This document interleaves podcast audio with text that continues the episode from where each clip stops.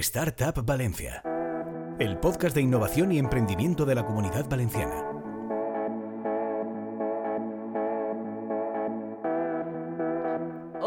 Bienvenidos a Startup Valencia, el podcast de innovación y emprendimiento de la comunidad valenciana un programa en el que cada semana hablamos con un actor del ecosistema emprendedor valenciano para conocer los proyectos que se están gestando en el polo tecnológico y de innovación de la autonomía. Hoy tenemos con nosotros a Germán Oltra, CTO y cofundador de Flow, un ecosistema de herramientas de gestión enfocadas al mundo de la, de la belleza y el bienestar. Ingeniero de telecomunicaciones, ha sido CTO durante una década en la compañía Integra y lleva desde 2012 inmerso en Flow, con tres W, que ahora lo dirá él, desarrollando soluciones para los negocios vinculados vinculados al beauty. ¿Qué tal estás, Germán? Estefanía, un placer, un placer estar aquí con vosotros esta tarde, un poco accidentada, la verdad. Sí, para, para, todos, para todos. Mira, yo estoy muy torpe hoy, pero me lo, me lo, que me lo perdonen ya después de, tantos episodios. Oye, primero cuéntanos por qué, por qué Flow con tres W. Bueno, la verdad es que cuando, cuando buscamos un nombre para, para todo este ecosistema digital que, construimos, pues barajamos nombres tan tradicionales como eh, soft clinics, mm, bueno, algo que tenga que ver con software, etcétera. Pero todo aquello eh, pues era como muy arcaico, ¿no? Y no, no reflejaba nuestra vocación y nuestra voluntad de hacer que la información fluyera por todos los medios, ¿no? Y, de ahí salió Flow, de, del hecho de que la información con nuestro ecosistema fluye entre todas las partes y, y cualquier agente interesado y, implicado en, el negocio, pues tiene acceso a, la información que necesita, cuando la necesita, donde la necesita, ¿no? Entonces, de ahí el fluir, el flow, y, bueno, el tema de las tres W, pues fue como una licencia, como una licencia que nos tomamos, ¿no? En el mundo del software online y del SaaS. vamos a explicar ahora bien qué, es Flow. Cuéntanos en qué consiste nuestro ecosistema de herramientas y por qué nace en un sector tan concreto como es el de la belleza y el bienestar. Claro que sí, pues mira, el, eh, todo esto surge por, por, una necesidad que tuvimos nosotros, eh, Natalia y yo, mi socia, eh, empezamos con una agencia de publicidad y marketing y, bueno, a partir de ahí entramos de casualidad en contacto con el, con el sector beauty y, vimos claramente que había una, falta de software vertical diseñado específicamente para el sector y además era un sector que, que muy, muy poco digitalizado, por un lado, y luego con un crecimiento a medio y largo plazo alucinante, alucinante. Es decir, si nosotros nos fijamos en las, en las perspectivas de crecimiento para los próximos 20 años, no digo dos años, 20 años, tenemos la inteligencia artificial, la robótica y la belleza y la antiedad. Eh, fíjate qué, cosas tan, tan dispares, ¿no? Entonces la, la, ecuación era clara. Eh, sector poco digitalizado, sector con un futuro alucinante, pues vamos a, meternos allí y, diseñamos un, pues un conjunto de herramientas, lo, llamamos un ecosistema completo, para que este tipo de negocios pues pudieran abordar con total con total garantía el cliente digital, ¿no? que, es, que es lo que somos hoy en día todos y más después de la pandemia. Entonces, pues desde el ERP que manejan en, en los centros de belleza, si es una franquicia o una cadena muy grande, pues todo el, el back office que tienen en, en la central, la aplicación móvil para el cliente final, el módulo para coger cita a través de Facebook, de Instagram, de Google, es decir, todas esas herramientas conectadas con, Flow. Claro, y te iba a decir, eh, hablabas de un sector poco digitalizado, no sé eh, cómo, o sea, cómo de poco digitalizado estaba y si ya es necesario prácticamente tener presencia eh, en las redes sociales y en Internet, ¿no? que ya parece hasta raro decirlo, porque es verdad que, hay mucha competencia y cada vez más, aunque es verdad que también hay cada vez más demanda. Sí, pues fíjate, fíjate Estefanía, que nuestro, nuestro principal competidor hoy en día sigue siendo el lápiz y el papel. Aunque parezca, aunque parezca extraño, muchísimos negocios siguen con sus agendas de papel, eh, atendiendo el teléfono para, reservar una cita, para cambiarla, para, anularla. Y, y bueno, pues eh, pues parece que las redes sociales están por todas partes, pero hay todavía, hay todavía muchos negocios que, siguen sin aterrizar en ellas, ¿no? Y ahí estamos nosotros para, ayudarles. ¿En qué momento decides emprender? Porque entiendo que no es tu primer proyecto. No, pues nosotros empezamos con una agencia de publicidad y el momento, pues bueno, eh, cuando cliente del área de marketing, que era una, una cadena de depilación láser eh, que empezó su andadura en Valencia, muy cerquita de nosotros. Vimos ahí la oportunidad y lo que empezó como un, como un side project, pues acabó 10 años después eh, siendo, siendo Flow, ¿no? siendo lo que soy. Pero, pero empezó pues muy, muy poquito a poquito, dando, dando pasos, desarrollando una plataforma con una vocación muy, muy, muy grande de, de ser la pata fundamental eh, para grandes corporaciones y grandes franquicias. Y, bueno, ese ha sido nuestro nicho y, ahí empezamos haciendo, haciéndonos fuertes. Claro, eh, ¿cuál fue vuestro primer eh, desarrollo, no vuestro primer producto y qué, cómo habéis ido decidiendo qué desarrollar después? Pues, pues fíjate, nuestro, nuestros primeros desarrollos en esto del, del SaaS y del, software como servicio fueron un, un sistema para peritos de seguros, que tuvimos un cliente y, nunca más, y otro para gestionar stocks, que también tuvimos un cliente. Fueron, fueron prácticamente eh, desarrollos más o menos a medida que nunca conseguimos lanzarlos comercialmente y hasta que hasta que el tercero a la tercera fue la vencida, ¿no? Como suele decir. Y bueno, con Flow ya nos lanzamos a, cuando tuvimos el, mínimo producto viable, nos lanzamos a una feria y, a partir de ahí se, desencadenó todo, ¿no? La gente que vino a esa primera feria, pues bueno, era, estaban, eran aquellas primeras franquicias de belleza que, o bien no tenían software o bien tenían un software propietario que les daba un millón de problemas y, bueno, fue un, poco una, una revelación, ¿no? Aquella primera feria de, de, lo, de lo necesitado que estaba el sector de, un software de, calidad empresarial. Actualmente, ¿cuáles son todos vuestros productos? Porque tenéis varios. Pues están todos eh, alrededor, giran todos alrededor de Flow. Es decir, eh, la licencia eh, del ERP que se implanta en los centros de belleza es la base y a partir de ahí pivotan todos. No, es decir, no puedes tener el resto de productos sin este. Entonces luego hay como, como módulos, ¿no? Pues la app, eh, un sistema de control de stock y una central de compras para, para redes más grandes. O el módulo para recordar citas a través del móvil y que, y que, bueno, que puedas interactuar con los SMS. O el, o el modulito para, para agendar cita desde Google, Facebook, Instagram. Todos, todos esos, todas esas piezas del ecosistema giran alrededor de, Flow. Diríamos que es el único producto que tenemos, que tenemos en, el, en el mercado qué tipo de clientes tenéis. No sé si van eso, como comentabas, desde franquicias hasta pequeñas compañías o qué tipo de, clientes. Pues sí, la verdad es que ahora mismo eh, nos, hemos, nos hemos hecho muy fuertes en, el mercado de las grandes cuentas. Eh, la, inmensa mayoría de, franquicias de España trabajan con nosotros y, luego pues estamos abriendo mercado con, con, el retail. Lo que pretendemos nosotros es eh, que el pequeño centro de belleza eh, que nunca ha tenido acceso a herramientas de marketing potentes, pues eh, tenga un, de una manera muy cómoda y muy accesible pues acceso a las herramientas a que hasta, hasta el momento pues solo tenían las grandes franquicias, ¿no? Entonces, ahora mismo es, digamos que la facturación de la compañía está dividida en un 50-50, 50%, grandes cuentas, 50% retail. Eh, estamos abriendo mercado en México ahora mismo y, claro, siempre es más fácil empezar por las grandes cuentas porque los, mordiscos al mercado siempre son, siempre son más grandes. Y luego, por otro lado, el retail sigue, sí que es cierto que se fija en lo que hacen las grandes, ¿no? Entonces es, es muy, mucho más fácil entrar en el retail cuando tienes un par de firmas de referencia en el, en el mercado. Claro, ¿cómo captáis a estos clientes? No sé si a través de marketing digital, un poco boca a boca, un poco de todo. Pues mira, el, lo que es el, el beachhead market, ¿no? la, el desembarco en, nuestro cliente objetivo cuando vamos a nuevos mercados es, eh, es como, como teledirigido. Hacemos una lista de las 10 cuentas en las que querríamos estar y, y llamamos a su puerta de una en una. Eh, algo tan sencillo como eso.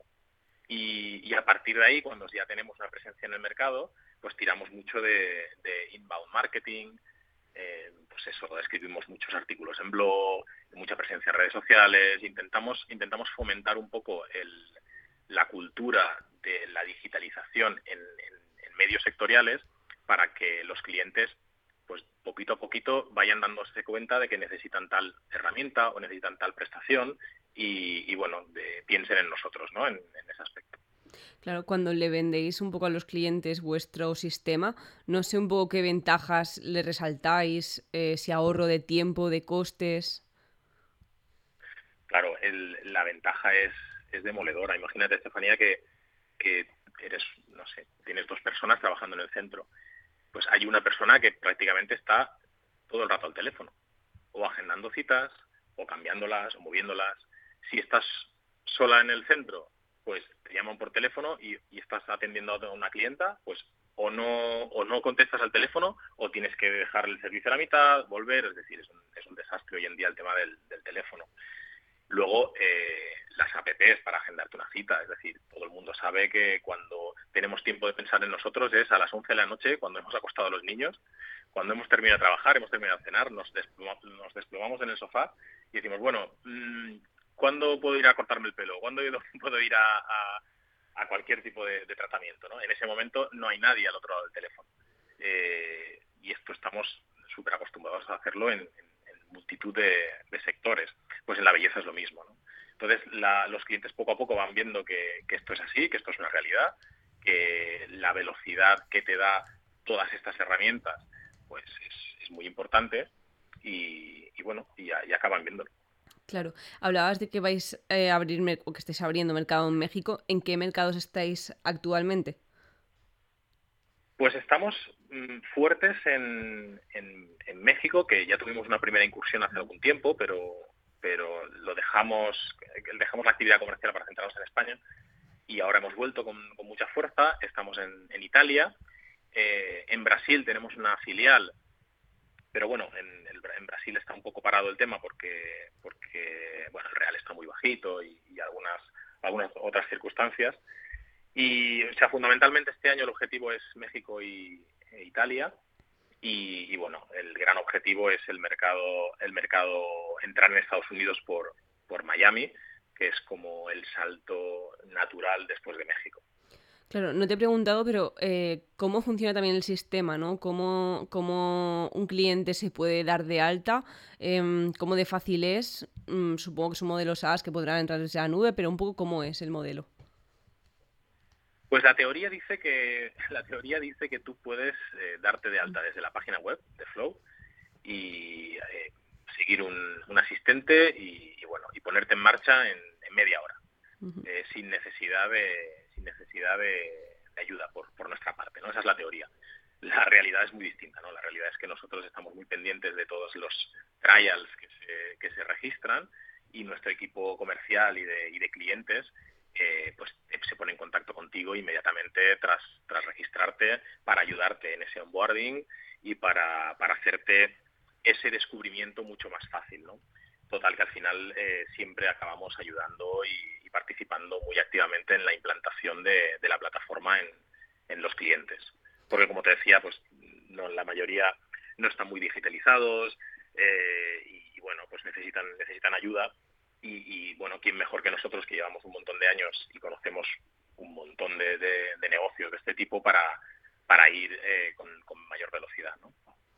¿Cómo, es el modelo de negocio? ¿no? no sé si es un fee mensual y como tú decías, tiene varios módulos que se pueden ir complementando.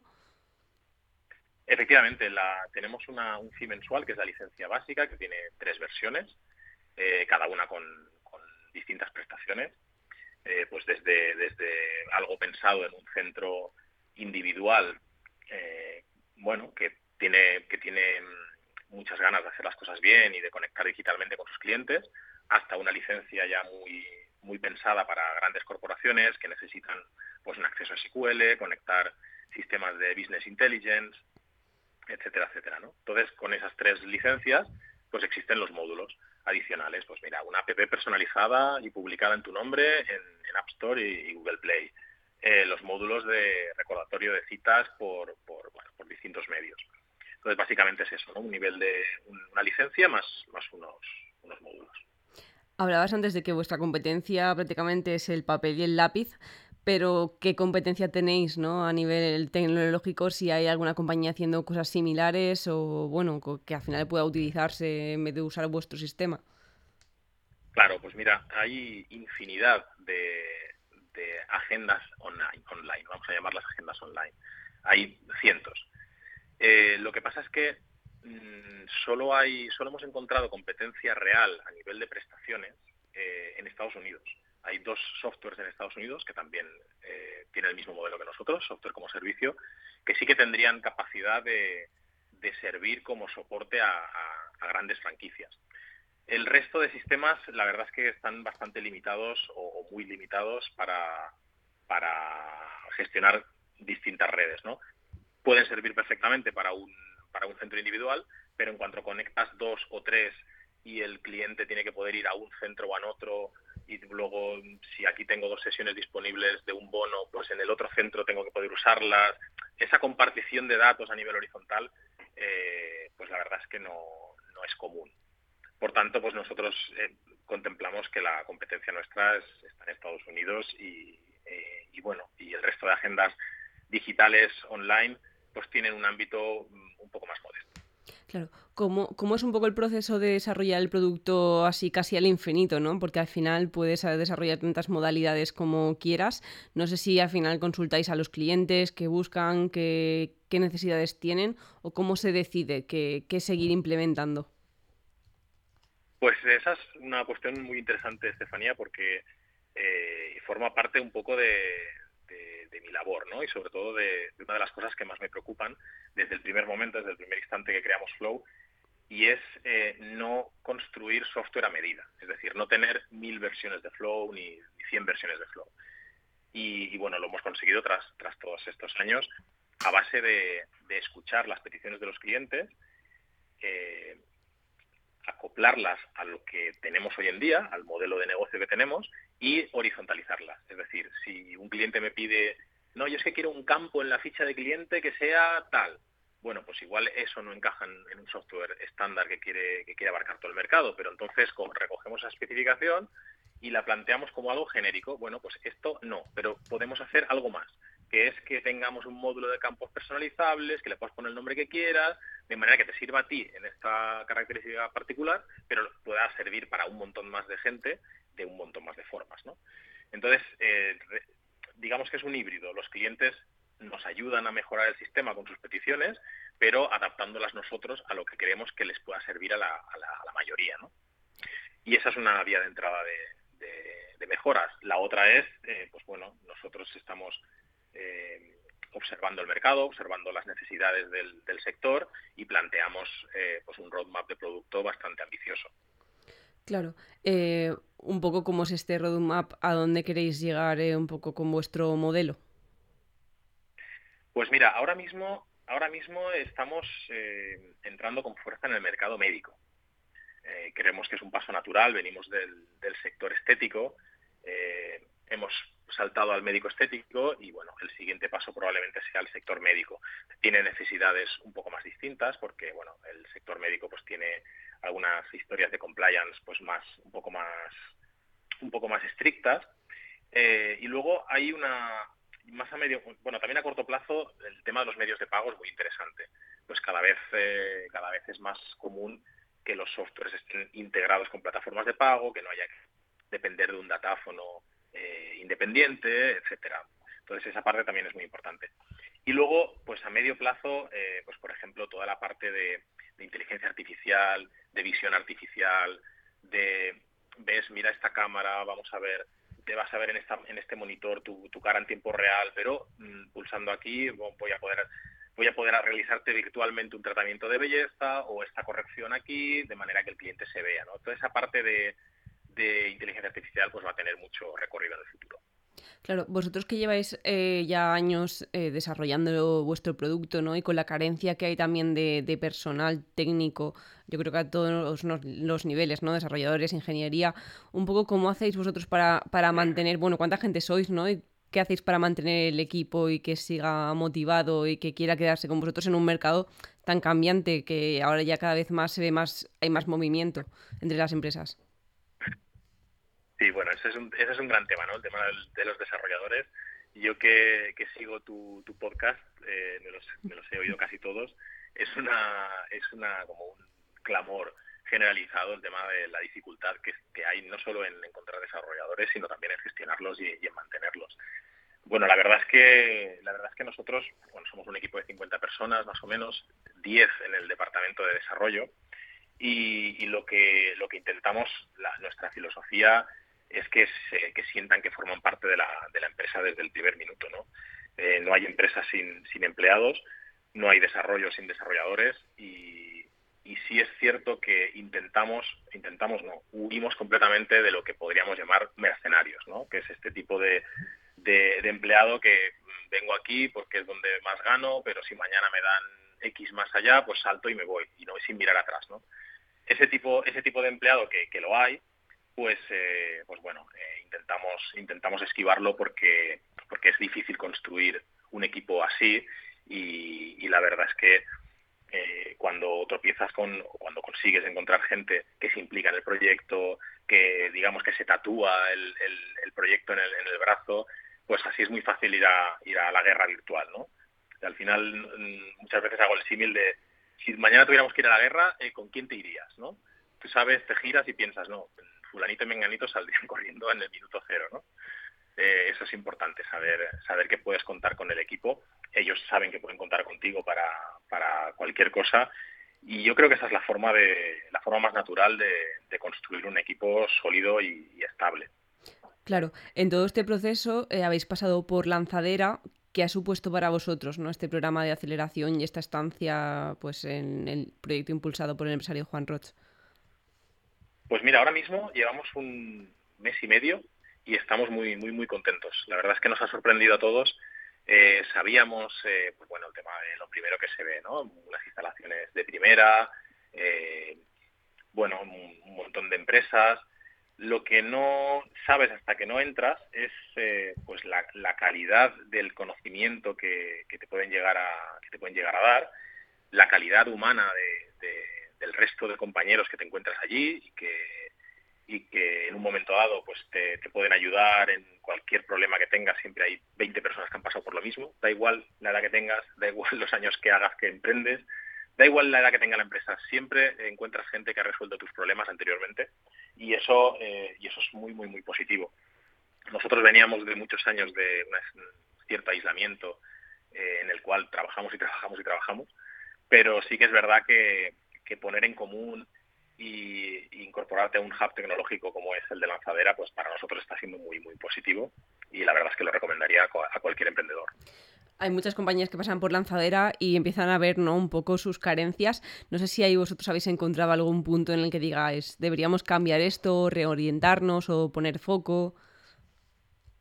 Pues más que, más que reorientarnos, porque nosotros sí es cierto que, entrábamos ya en una fase de la compañía con, los objetivos muy claros, con el, con el camino muy marcado. Sí es cierto que lo que sí hemos, lo que sí hemos eh, apreciado un montón son determinadas eh, determinada filosofía de, trabajo, eh, ideas muy sólidas, muy claras, con, mucho sentido común, pero que en el día a día, el día a día hace que, las pierdas de vista, ¿no?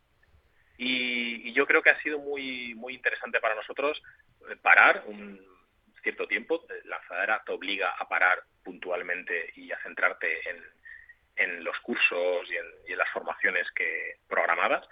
Pues ese tiempo es, es, de mucha calidad porque en el día a día de normal te impide te impide tomarte ese tiempo, ¿no? Entonces allí es como una obligación que, que, se, que se impone en el programa y que es muy positiva porque, porque bueno, lo que te comentaba, eh, pues de, repente te das cuenta de cosas bastante obvias, pero que no estás poniendo en práctica en el día a día.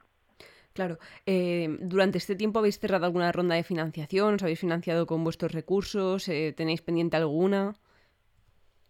Pues hasta, hasta la fecha mm, hemos, eh, tenemos dos o tres pequeños inversores eh, con un pequeño porcentaje y, la primera ronda la estamos trabajando ahora.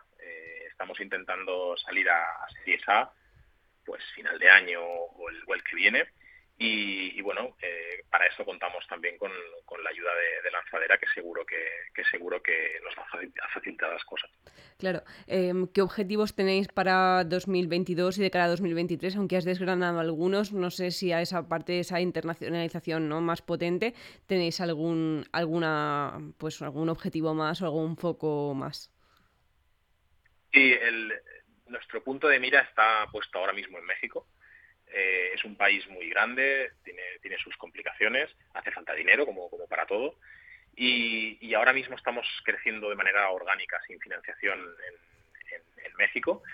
Pero eh, la ronda que, abriremos en breve está pensada para afianzar con muchas garantías el mercado de México y empezar a prospectar el de Estados Unidos. ¿no? Eh, probablemente necesitemos una segunda ronda eh, pues en un par de años para, para abordar el mercado americano con, más garantías.